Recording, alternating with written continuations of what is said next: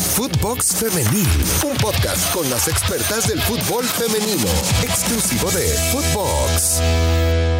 Hola, ¿qué tal? Qué gusto saludarlos. Bienvenidos a una emisión más de Footbox Femenil, un espacio dedicado 100% para platicar de todo lo que está sucediendo en el fútbol femenino. Saludo con mucho gusto, soy Brenda Flores y hoy tenemos un tema muy interesante. Platicaremos referente al Tri Sub-17 que empieza con eh, el pie derecho, eh, vence al Real Madrid en su gira de preparación.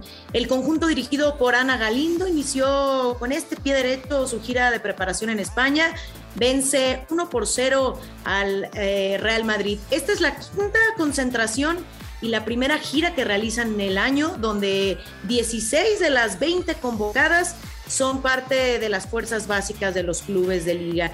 Por supuesto, el 2022 será un año que marcará un antes y un después para las futbolistas. Se espera que arranque el torneo oficial de la categoría en la Liga MX femenil y bueno, platicarles a todos ustedes las palabras de la estratega Galindo. Dice que la selección nacional mexicana acierta en apostar por sus selecciones menores y no solo en la formación de las futbolistas, sino de la persona como tal. Creo que eso es un tema bastante interesante, que se enfoquen a todas las situaciones que tienen las futbolistas eh, en materia pues personal, las jugadoras integrales con valores, que tienen ideales, que tienen metas, que tienen la idea tatuada en la piel de trascender. Así lo dice Galindo y también expresa que su deseo más grande es contar con un campeonato establecido para la categoría, proyecto que probablemente no será tan lejano. Me parece interesante que esta estratega haga todo, todo este tipo de situaciones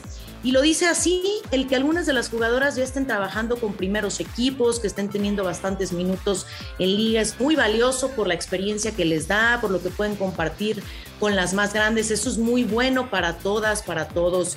Y bueno, la Liga MX Femenil Sub-17 es eh, probable que tenga mucha trascendencia, sabe que en la liga se está trabajando muy fuerte, que Mariana Gutiérrez, al igual que todas ellas, van a hacer todo lo que esté a su alcance para generar estos espacios. Y recordarles a todos ustedes que el próximo encuentro del Tri Sub-17 se llevará a cabo el domingo 19 de septiembre, cuando se enfrenten ante las Chivas en la misma categoría. Y finalmente cerrarán el próximo martes 21 de este mismo mes con el Atlético de Madrid. Cabe recordar que ya esta es la quinta concentración, la primera gira que realizan en el año donde como ya les comentaba, 16 de las 20 convocadas son parte de estas fuerzas básicas de algunos clubes de la liga y que el 2022 eh, será un año que estará marcando el antes, el después de las futbolistas para que tengan un buen paso. Interesante, interesante todo este tema, interesante arrancar con esta gira de preparación, arrancarla por supuesto con el pie derecho, creo que es un parteaguas, como ya lo comentábamos, un antes y un después, la preparación de las jovencitas es eh, fundamental, es vital saber eh, qué es lo que tienen, es interesante también el tema de los psicólogos, de todo este tema que eh, conlleva el fútbol, no solamente la parte del balompié, sino la parte personal, la parte integral. Y estoy segura que esto será lo que nutra a nuestra selección mexicana, a la selección ahora sí, como la llaman por ahí, a la selección grande. Contenta, contenta de esta situación, contenta de que Galindo sepa qué es lo que quiere, por qué, para qué, cómo se va a hacer y cuáles serán los frutos que se puedan eh, ahora sí que tener para esta selección. Cada vez hay más espacios formativos para las niñas, ahora se están equilibrando las balanzas, hay más gente interesada en ser formadora de niñas, hay una plataforma y hay manera de que estas niñas, estas jugadoras crezcan y tengan hacia dónde ir, así lo dice, y bueno, pues en sentido, en su sentido de, desde la experiencia como auxiliar técnica de Leo Cuellar, con el cuadro azul crema, reconoce la importancia también de instituciones que se encargan de la formación de futbolistas jóvenes, así que no importa el género, importa que jueguen fútbol, revueltos, juntos, todos, porque ahí se está hablando de la igualdad de género y también se está señalando todo lo que ayude a socializar en el tema femenil. Muy, muy interesante y seguramente continuarán las eh, jovencitas eh, sub-17 del Tri femenil con un paso perfecto. Y nos vamos con otro tema, ya estaremos dándoles todos los pormenores de lo que sucede en esta gira que ya, los, ya les comentaba, próximo 19, próximo 21, que se estarán enfrentando ante las Chivas y ante el Atlético de Madrid y ya les llevaremos, por supuesto, todos los resultados a través de Footbox Femenil. Vamos a escuchar ahora a Iván, el Mister Pérez, que nos va a contar en Footbox Femenil un tema bastante interesante. ¿Se han puesto a pensar ustedes en qué año será rentable la Liga MX femenil?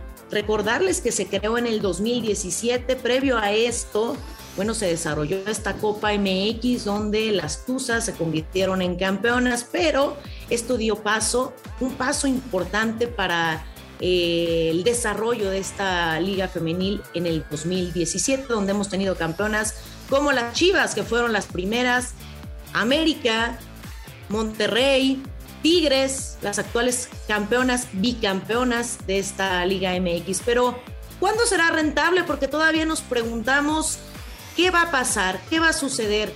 ¿Va a seguir creciendo? ¿Va a ser rentable? Bueno, pues vamos a escuchar justamente a Iván el Mister Pérez, que nos va a contar hoy este tema. Hola, ¿qué tal? ¿Cómo están todos en Footbox Femenil? Eh, mi nombre es Iván el Mister Pérez de Negocio Redondo y hoy quiero comentar un tema que me parece que es relevante. ¿En qué año será rentable la Liga MX femenil? Para empezar hay que hablar un par de temas que son un gran problema. Es quién invierte más y cómo invierten. Eso sin duda es uno de los puntos fundamentales. ¿Por qué? Porque estamos hablando que la disparidad financiera de la inversión de todos los clubes es abismal. Habemos, hay más bien equipos que invierten solo no más de 3 millones de pesos al año y algunos más superan los 10 millones de pesos. En general, en datos que hemos logrado obtener, la Liga MX femenil por año eh, está invirtiendo entre todos sus equipos aproximadamente unos, pues no más de, de 150, no más de 200 millones de pesos. Ahora, si esto hacemos obviamente una comparación que es prácticamente inevitable con el fútbol varonil, un equipo de primera división requiere en tiempos de pandemia unos 200 millones de pesos para operar. ¿Qué significa esto? Bueno, pues que no hay la inversión suficiente para el desarrollo que es necesario en todos los sentidos. Y no es solo el primer equipo, sino el desarrollo de fuerzas básicas que ya están prometidas, también desarrollo de tecnología, nutrición, temas de data que son fundamentales para el desarrollo deportivo y también hasta a nivel comercial. Platicando con, con algunas personas dentro de la industria del fútbol femenil, ellos están claros que pues si se mantiene esta inversión y se mejora, porque eso también es fundamental decirlo, estamos hablando que en una década, es decir, a finales quizá principios de, de la próxima década, podamos ver una Liga MX femenil rentable. ¿Qué es lo importante? Es obviamente que los clubes entiendan que esto es una inversión, que no es un gasto ni es un programa social, sino que puede ser redituable. Me parece que hay bastantes señales de que lo es desde productos como selección mexicana, obviamente asistencia a los estadios en la Liga MX femenil, el crecimiento digital que es fundamental y que hoy en día por la pandemia resulta ser uno de los activos más poderosos y sobre todo porque han habido pocos, pero cada vez más patrocinios que van dedicados al equipo femenil. No lo suficiente, falta muchísimo camino por recorrer en ese punto, pero sin duda es fundamental que todos los equipos mejoren su inversión. Es decir, estamos hablando de clubes como Monterrey, Tigres, Chivas, América, Pachuca, que son los equipos que más han invertido en este proyecto. Ahora, ¿qué pasa con el resto? Bueno, el resto sí que es verdad que hace falta muchísimo camino por recorrer y también que los clubes se comprometan y que no sea solo en el discurso. Eso es fundamental si quieren que la Liga MX femenil sea rentable entre unos 8 y 10 años. Muchísimas gracias y nos escuchamos en otra cápsula más adelante. Bueno, ahí escuchamos a Iván, el Mister Pérez, con este tema bastante interesante. ¿En qué año será rentable la Liga MX femenil? Piénselo usted, júzguelo usted, qué le hace falta, qué le ponemos. tenemos que seguirlas apoyando, por supuesto, a todas las jóvenes, porque por ahí había fuga de talentos para dedicarse a otras cosas, no enfocarse al 100% en el fútbol debido a la disparidad de sueldos, esta situación que se ha presentado y que se ha tornado muy relevante y esperemos que cada día, bueno, se le dé más eh, importancia a la Liga MX eh, femenil, sobre todo por los, directivos, toda la gente que conlleva patrocinadores para que así pueda crecer mucho más. Gracias a Iván el Mister Pérez y ya saben, lo pueden escuchar eh, en Iván en Negocio Redondo, un podcast exclusivo de Footbox.